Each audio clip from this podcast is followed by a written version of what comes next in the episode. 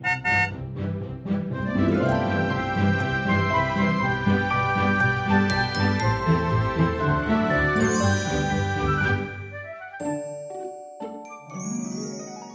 迎搭乘 JK 的身心灵游园车，Life is fantastic。我是 Kevin，我是 Jerome。大家好哦，我们今天来聊的一个主题呢，就是人类图常常会谈到的一个啊、呃、说法，但是这个说法我觉得也是一个挺有趣的说法，但是也很多人可能对这个说法有一些好奇心，就是所谓的乘客意识。这是一个人类图里面很核心的生命观，所以主任，为什么我们这一集会拿这个题目来聊呢？对，因为我们这一集的角度会跟我们以往聊各集其实不太一样，因为人类图其实简单来讲，它有两种不同的层次。嗯，那当然我们平常分享的都是一些比较生活面，就是你要怎么样顺应你这个设计的能量去过生活，去做对你正确的决定，这个是比较生活的 level。那另外一个，其实人类图它有一个更深邃的，是它的一个，你可以说是一种。修行面吧，或者是比较，你要怎么从一个更高的角度去看待人的存在？好，然后此生因为轮回嘛，转世你来到这个世间的整个过程，就是一个比较探索生命的奥秘的这个生命的观点、生命观。所以，我们今天的题目是把它叫做“乘客意识”。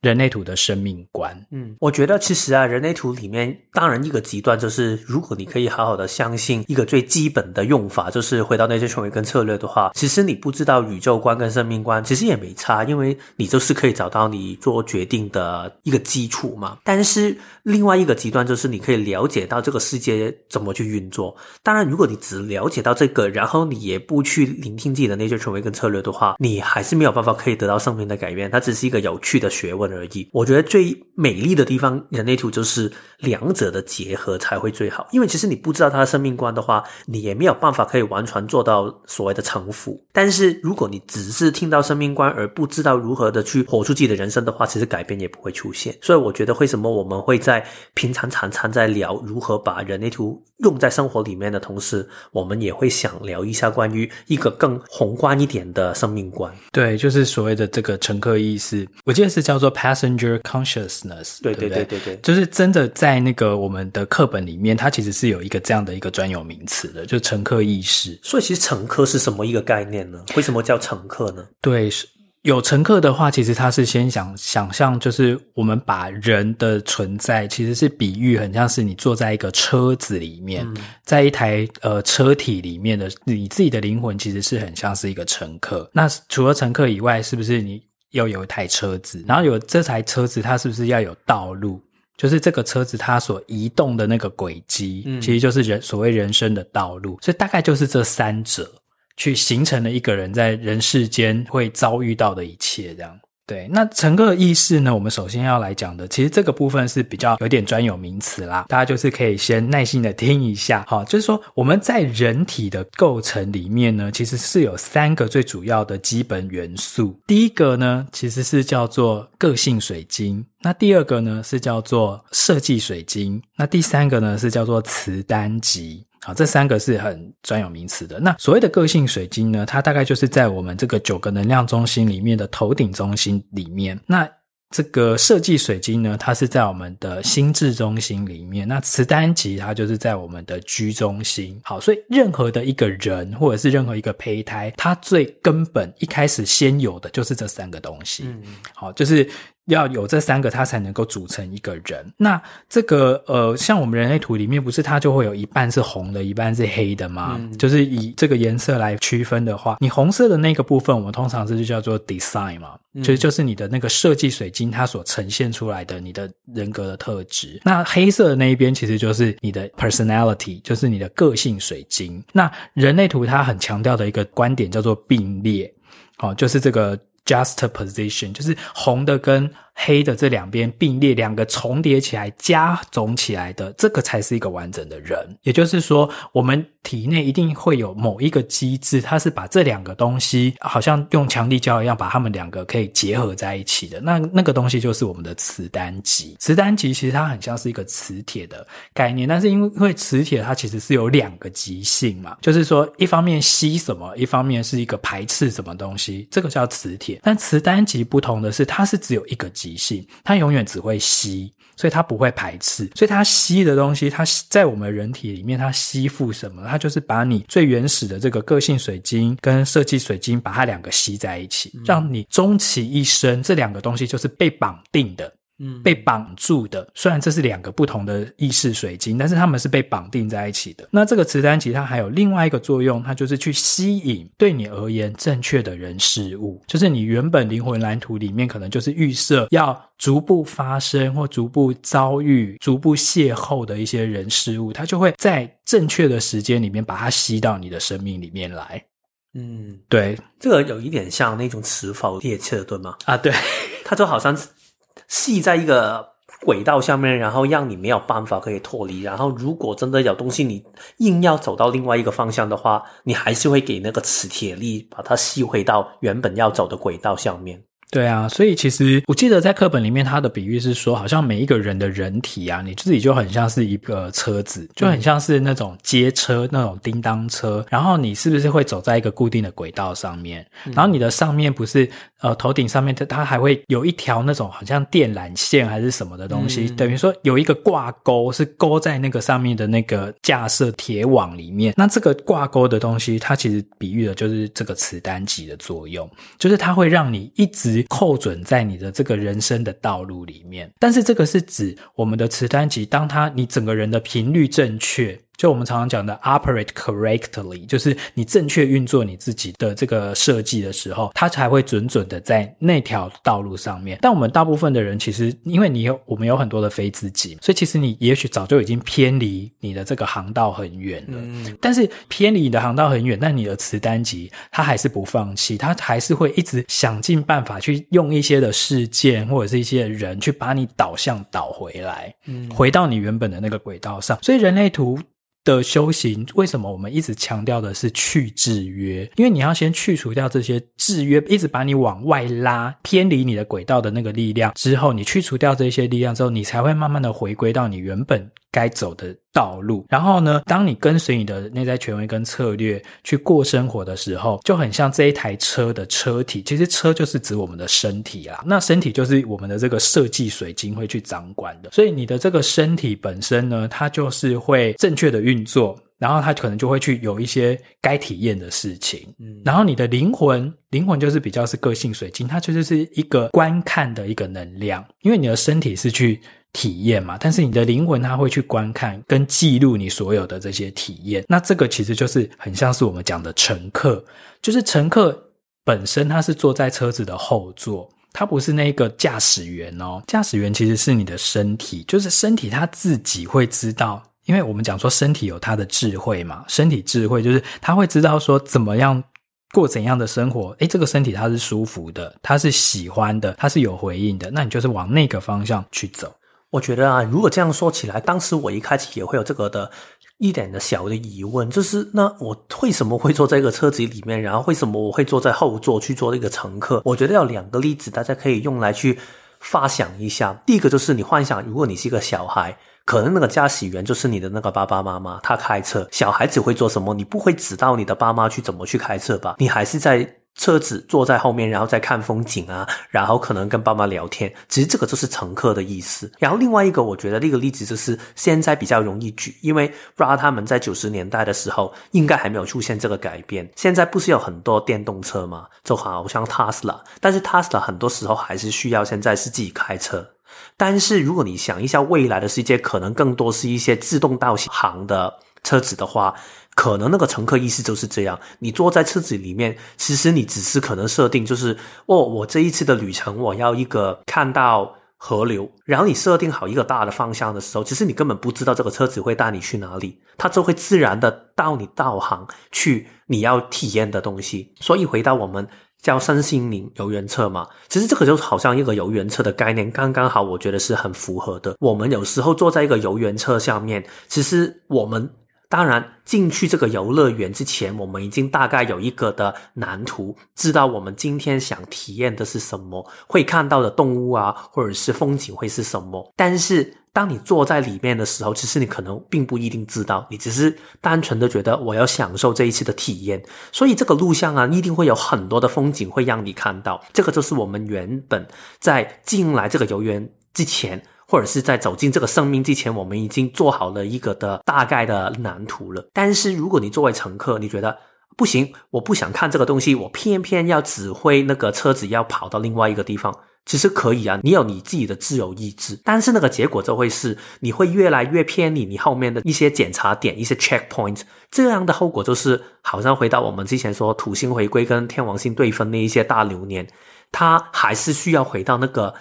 checkpoint 的时候，你的那个车子就会要很赶、很辛苦的突然从一端跑到另外一端。把它拉回到原本的轨道。如果你这一次不回去嘛，下一个大流年的时候，你再要回去的时候，你要花更大的力量去做这个事情。所以我觉得，就是当如果你准备好的时候，作为乘客，你真的好好的放手给那个指挥去指挥，自己好好的看风景的话，可能你这个旅程里面你会看到更精彩的东西吧。对，因为其实我们的。就根据人类图的说法啦，我们的这个身体啊，它从一七八一年以来，其实已经从七个能量中心的机种，已经升级到了九个中心的机种嘛。所以这九个中心的机种，就是我们刚才 Kevin 举例的，就是 Tesla 的这种自驾车，嗯，就是它自动会导航，而且它自动会去连接到一个云端，一个更大的，就是透过 GPS，它会去定位你此生哦，你的路径该怎么走。但是因为我们人的意识啊，如果你不是这种乘客意识，你觉得说我自己就是我人生的什么主控权哈、嗯，就是我自己是一个驾驶员的意识的话，那当然你就不知道说哦，原来我有这个 GPS 的系统可以让我依靠，然后我可能就是用我自己的方式，自己在那边看纸本的地图啊，然后自己在那边查资料啊，然后问路啊，然后开这个车子。但是其实你的车子其实已经有更高阶的配备了，嗯、其实你可以放掉那个方向盘，然后你自己就是坐在那个乘客座上面，然后就直接着告诉他说：“OK，就让你去开吧。”然后你你就把我再去我此生原本我的这个云端的设定就已经设定好了那个轨道，那你就去走吧，这样子。对，所以这个就是比较人类图的所谓的这个乘客意识，为什么是一种生命观？因为它传达的一个生命的观点，就是也是我们今天要讲的一个重点，就是说不操控。嗯嗯嗯。因为我们常常人类图会讲到一个专有名词，臣服 （surrender）。臣服，当然有人是翻成投降了，嗯，但是这个意思就是说他不操控。但是你臣服于什么呢？你投降于什么呢？不是说我投降于老天爷，或者是我臣服于老天爷，老天爷要我怎么做就怎么做。不是，这个臣服是你要臣服于你自己的设计，因为你自己的灵魂蓝图，你要去。臣服于你自己体内有一个 GPS 的这个定位系统，然后它会一步一步的带你走完你人生原本设定好该体验的东西。嗯，其实我觉得这个城府的部分呢，其实也真的很重要，因为的确有很多说法会把它翻译成为投降，但是大家都知道中文跟英文的字下面其实它会一字多义嘛。投降有一点，我觉得是太。悲观，看太被动了，好像就是我输了的那种。对，而且是什么都不做，因为投降，你不会很积极的投降嘛？你不会投降之余，其实也是可以啦，你可以去谈判一些什么好的条件。但是投降在我们的一些自由的想法里面，就是觉得对我。放手吧，就是我愿意去接受任何的东西。但是臣服是我接受某一些事情就是这个面貌，嗯，所以我愿意去跟随这个。如果臣服，我们说的通常就是你臣服于某一个更大的力量，对，这个是叫臣服。但是不代表你在你自己的这个身份里面没有力量哦。所以其实我们常常说，作为乘客，你不是作为一个车子里面的。旅行包嘛，旅行包你坐在车子里面就真的没有东西可以做。但是你作为乘客，你可以到处在车子里面走来走去，你可以去看风景，所以你是有主导权去去决定你要看什么，去体验什么，这个全部都是你可以做的。反而是如果你坐着不动的话，其实你也没有办法可以体验一点什么。你坐过游园车，或者是你坐过爸妈开的车子的话，你大概应该也可以感觉到这个东西。但是臣服的意思是说。有一些框架你没有办法可以脱离，你要脱离轨道的话，只是你最后只会让自己混乱。如果你要脱离这个车子的话，也是没有可能，因为这个车子就是你本身这个框架的边界所在。所以我觉得“城府”这个字，我也真的觉得是大家可以更容易去领略的一个字词。嗯，而且你你就是没有办法离开你的身体啊。对啊，对，这个身体就是从生到死，它就你就是因为我们刚才讲的，你被绑定嘛。对对，对，你的磁单极其实把你的灵魂跟你的肉体其实就是绑定在一起的，你没有办法说我就是不要我这个身体，我要脱离，或者是我要换一个脑袋或换一个身体。至少目前我们的科技是做不到啦。对，那以后的话是不知道，但是这个就是一个所谓的人类图的生命观，就是你是在某一种被局限的状况之下去体验一个创造性的过程。嗯，那这个创造性的过程，就是你要觉得说。你是有力量的，因为常常我们讲投降或臣服，都会让人家觉得说，哦，那我可能就逆来顺受吧，对对对反正我就是遇到什么，我就反正车子载我去哪里，我就只能够去哪里。这种想法它本身是一个没有力量的想法，嗯，可是人类图的修行观是你要先拿回你自己的力量。那拿回你自己的力量，当然有些人会认为说，哦，那既然我有力量了，我自己就可以夺回我的那个方向盘的主控权啊，我干嘛还要仰赖这个 GPS 的自动导航？我自己爱怎么开就怎么开啊，在这个游园车里面，我脱轨爱怎么开就怎么开也是可以的，不是说这样就不行，这都是你的一个体验的过程。对对对，对，对，你也可以去做这一些。违逆你的内在权威跟策略的事情，OK 啊，也不是说不可以，这都是人人生里面的一个呃很好的一种体验跟尝试。对对对对，对，只是说我们人类图的生命观比较是，如果你可以顺流而行，你可以顺顺的照你原本灵魂的安排去搭乘这个游园车，然后你该玩的东西去玩的时候，这个是一个比较省力的方式。我觉得其实反正最后你真心享受就可以，因为我有听过有一些人他觉得，对啊，我好像看过人类图你们这一些说法，我觉得没有兴趣这样去做。我想我在人生里面创造更多，那真的是你可以这样去做，只要让你的生活你觉得满足跟开心，其实我觉得就 OK 了。我自己会有一个想法，就是生命没有这么绝对的，所以你不用绝对的觉得我一定要全盘的臣服，或者是一定要全盘的掌控。你也可以在两个部分里面都试试看，试过之后，你就可以挑选一个你自己舒服的比例。我举一个例子，就是说啊，如果你是一个爸爸或者是是一个妈妈，有时候你不是要安排你的儿子去坐车吗？如果是这样的话，你就会比较忙去看地图，然后你会比较忙去开车，这个时间你就会操控方向。但是如果是这样的话，你肯定比起你的孩子坐在后座的孩子，你一定没有办法可以好好的体验路途上的风景，比例上一定是这样。但是有时候你如果真的是单纯的想体验风景的话，你就会坐在一个旅行车里面，坐在后座去看风景。所以两个部分你就可以感受看看。如果你觉得有一些东西我想用力一点，因为我很想看到某一个风景的话。那就用力一点吧。但是如果有一些事情你觉得我真的不想浪费力气了，与其花力气去看地图的话，我觉得我更想享受的话，那你就去。坐车子吧，然后坐别人的车子吧。这个其实也是我为什么我会去旅行的时候，有时候我也会有一些不同的态度。有一些我喜欢跟旅行团，有一些可能我比较喜欢自己去走走，有一些可能我比较喜欢自己去安排行程。其实我觉得人生里面没有这么多的一定要，所以我觉得他刚才 Jerome 说的这个提点说得很好啊，就是你。只要觉得这个事情你觉得想做，你觉得真的真心觉得开心，你清楚自己在这个事情里面的满足感在哪里的话，先试试看吧。不要觉得太多的规范跟规矩，这个就是我们一直强调的，就是拿回你的力量。嗯、因为其实拿回你的力量，某种程度在逻辑上来讲，它也可能你用这个力量去违逆你自己的内在权威跟这这这也 OK 啊。但是重点是你要先拿回你的力量，因为拿回你的力量的时候，你才能够决定说，对对对对对，我要过省力的生活，还是我想要过费力的生活？嗯、我想要去跟团，还是我想要自助旅行？这个其实是你要先有你的力量之后，至少你。你会去选，但是没有力量的那种逆来顺受，就是说，好吧，反正我就是注定我要跟团了，那我就永远都跟团吧。嗯，然后或者是哦，反正我就是自助，我已经注定我很辛苦，我什么事情都要自己查资料，我要自助旅行，好像我就只能够这样。对对对。而且我觉得知道自己有力量的同时，也知道自己某一些东西真的是有它的框架，不要太异想天开，然后觉得 sky is the limit，然后我什么东西都可以做，我就是到处都可以跑。因为有一些限制真的是现在存在的。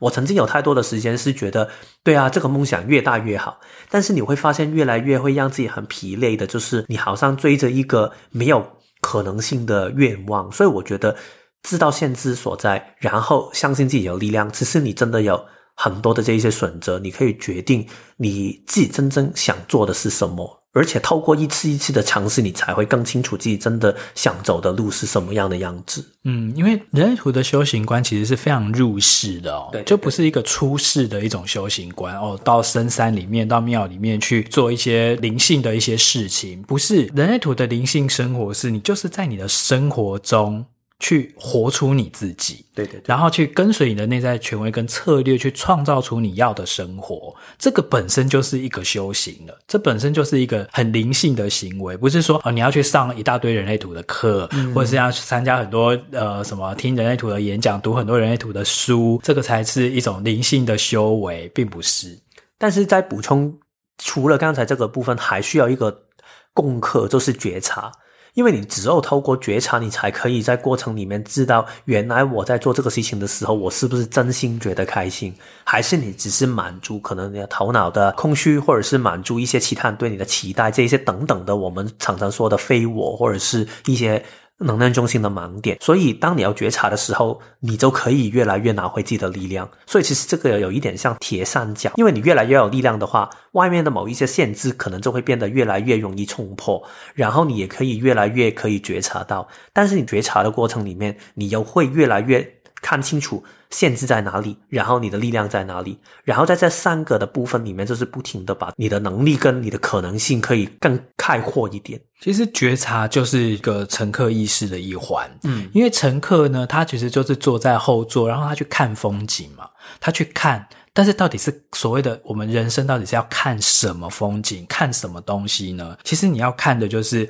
看你自己的那个故事线，或者是看他人的故事线到底是怎么样铺展的。嗯。这个就是一个看点，就是作为一个乘客，你要看什么？第一个是看你自己是如何一步一步的透过各种选择。走到了今天，嗯，那如果你的这个选择你不改变的话，那你的明天当然就不可能有所改变嘛。所以你如果从现在开始，好，比如说以前你都是通过头脑去做选择，那呃学了人类图之后，你开始跟随你的内在权威跟策略去做选择，不是由你头脑的分析跟判断去做选择的时候，是不是你的故事线会开始有所不同？所以你要去看，这是第一个看点，有点是回顾你自己的过往的一切。那再来还有你要去看你自己的恐惧。这个都是需要觉察的，就是我们有一些特定恐惧的议题，好，譬如说像我们最常讲的嘛，空白心脏中心的议题，其实就是你就是一直恐惧自己没有价值，恐惧自己不被喜欢、不被爱、不被认同。好，那这个其实就是你此生就是你一路你的车子行经，然后有很多的这些风景，你就会越来越看清楚，说哦，原来我自己可能是在一个什么样的 story 里面，然后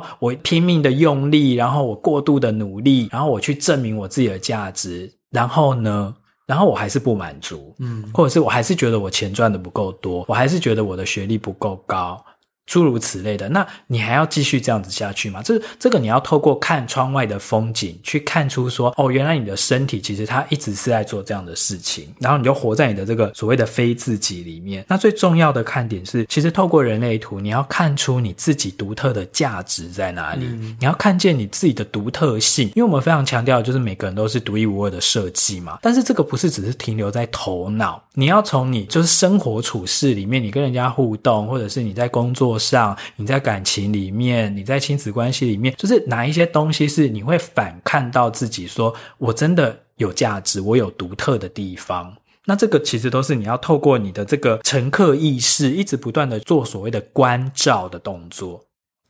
但是我想问一个问题啊，因为我常常在我的职场引导里面会遇到这样的一个问题，我不知道你的解读的时候，你的个案会不会问，就是那我们要看这么多东西干什么？为什么我们要做乘客？为什么我们的人生不是应该要创造一点什么出来吗？我们的使命不是应该要可能举例说，我开一个公司，然后我做到某一个境界吗？你会常常遇到这一些的问题吗？对，我觉得这个问题非常的好，这也是我们接下来要讲的这一点，就是我们。虽然是做一个乘客意识，对不对？我们要去看，可是不代表我们的人生只停在看哦。嗯，因为乘客意识只是说你要有所觉察，你要有所觉知的活着，但是也不是说我只是停在哦，我永远什么东西就是袖手旁观，我就是在旁边冷眼看哦。OK，我自己又这样了，我自己又非自己了，我又怎样怎样，一直只是看而已，没有。诶，图还有另外一个层面是，你除了观看，就是当这个乘客意识去看以外，另外一个是你还是要参与。嗯，因为你的意识跟你的人体身体它本身是绑定的，嗯，你没有办法就是真的好像脱离、飞离了你的身体，然后去看人眼的去看哦，我的身体现在又去做了怎样的事情，然后干嘛？没有，就是身体本身它也在参与当中，所以你有一部分的自己，你就是要随顺着你的这个体验，你要去做一个创造的动作。所以可以说是，如果我看到某一个东西的时候，我好像那个。开车的人他会对跟我有一种心灵感应，然后他会知道，哎，原来你对这个事情有兴趣，他就会开某一个方向嘛。所以这就是为什么我们讲说，你做决定的时候，你要跟随你的内在权威跟策略，因为当你好比如说一个生产者，他对什么东西他荐骨有回应的时候，这个回应本身就是一种参与，就是你已经准备好能量，我要去参与某一件事情了，而不是我只是在旁边看。就好像我们坐游园车，在一个游乐园里面一站一站的往前开的时候，就是你来到这个游乐园，不是一直在坐在游园车上面一直转、一直转、一直转，到某个你喜欢、你有回应的游乐设施的时候，你要下车去玩，嗯，你要去进入到那个玩的体验，然后玩完之后再回来坐这个游园车，再去下一站。我一点感觉是啊，因为其实如果你去游园车的话，如果我作为那个司机。然后我也会去看一下你们的回归。然后如果我觉得你好像很开心、很喜欢这一些东西的话，其实我也可能会调整我的这个路线。所以我觉得也有一点这样的感觉。但是如果你只是坐在，好像在闷坐，有时候如果大家有参加过旅行团，不是你就会坐在那一边很被动的在睡觉，或者是听人分享东西嘛。然后如果是这样的话，其实你给不出回馈的话，你的路线就好像是非常的 boring。但是如果你可以参与投入的话，其实这个就会变成是你跟身体的一个互动跟一个不同的体验，但是这个体验最后我们又是可以得到一些什么呢？为什么人生就是这么的强调体验呢？因为这就是为什么我们的灵魂需要有这个五感的身体啊。嗯，因为如果我们只有一个感官，就是只有看，那什么东西我们就是透过看，觉得说这样我们就能够理解的话，我们不需要触觉，我们不需要听觉，我们不需要嗅觉，甚至不需要味觉。那这样子，你的这个乘客意识，它其实本身是不完整的嘛。嗯，就是你只能够透过看，就好像你在看书，跟你去身历其境某一个地方，比如说你在看一个旅游书，跟你真的身历其境到某一个景点的时候，你打开你的五感去体验，那个整个感觉不同啊。嗯。那我们人生为什么要这样子看，或者是为什么要来人世间这一遭？就是因为灵魂本身它无形无相嘛，它没有办法体验到什么叫做咖喱饭的辣味的层级，有到什么鸡心级，然后有什么五颗辣椒等级、四颗辣椒等级、三颗辣椒等级，它分不清这些东西。它可能一个叙述就是很辣，非常辣，但是你没有体验到那种满足感跟那种亲身体。验那种感觉，那那个就是你要下车去玩，对，所以乘客意识我都会觉得说，不是只是让你看，你看完了之后，你还是要参与，要投入，这个就是人类图的修行观。人类图的修行观很入世，不是说只是出世，然后我们就读一些经文，然后我们就觉得说，哦，好像我们就懂了，就是你还是要进入到生活的层面里面，而且你要好好的去生活，好好的投入你。现阶段也许是觉得哦，好苦哦，好痛哦，干嘛干嘛，好受伤哦。但是这个就是一个体验。嗯，我觉得为什么我们会觉得这个概念这么难理解呢？我觉得其中一个可能性就是因为啊，其实一七八一年才有这样的新人类嘛。其实我们这一种新人类的设计就是我们的机制是来体验世界的，但是这个世界的构成是一七八一年就之前已经出现了，所以整个世界的文化、整个文明的创造都是一个非常的创。造性的就是鼓励大家应该要做更多的东西出来，所以我们是刚刚处在一个世界的改变的边缘，在一个悬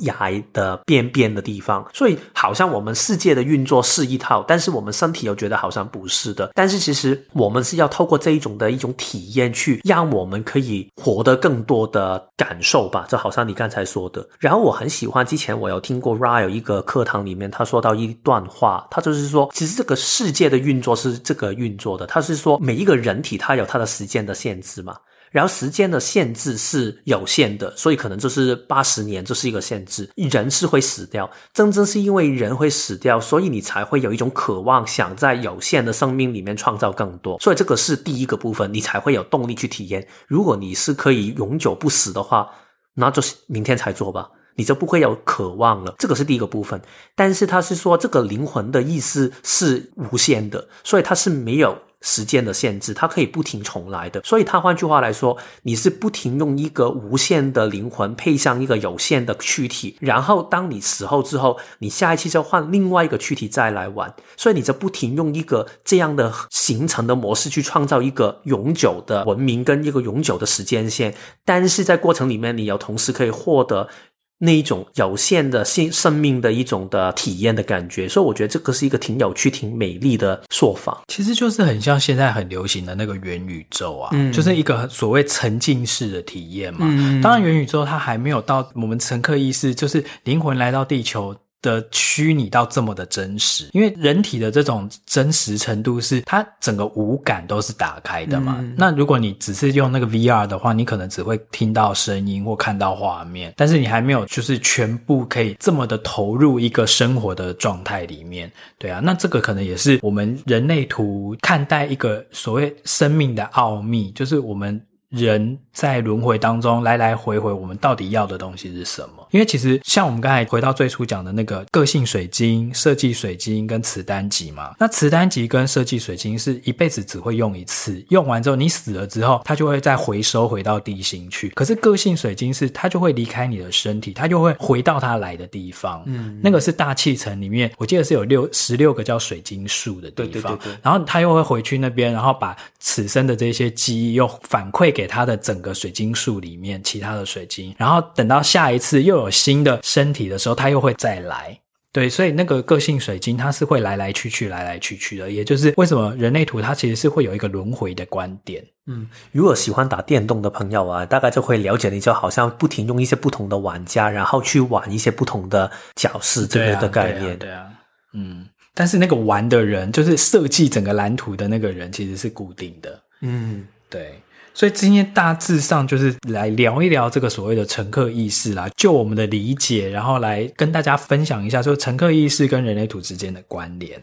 对，那下一个礼拜的话，我们又会回到职场的单元了。对，我们就会聊到职场的另外一个主题，就是上一次我们有说过关于一个创新思维的概念嘛，然后这一次我们就会说到创造力的第二个维特质，就是优化增值了。所以我们就下个星期见哦。对啊，那也先预祝大家 Merry Christmas，圣诞节快乐哦。哦，好，圣诞节快乐，拜拜。拜拜。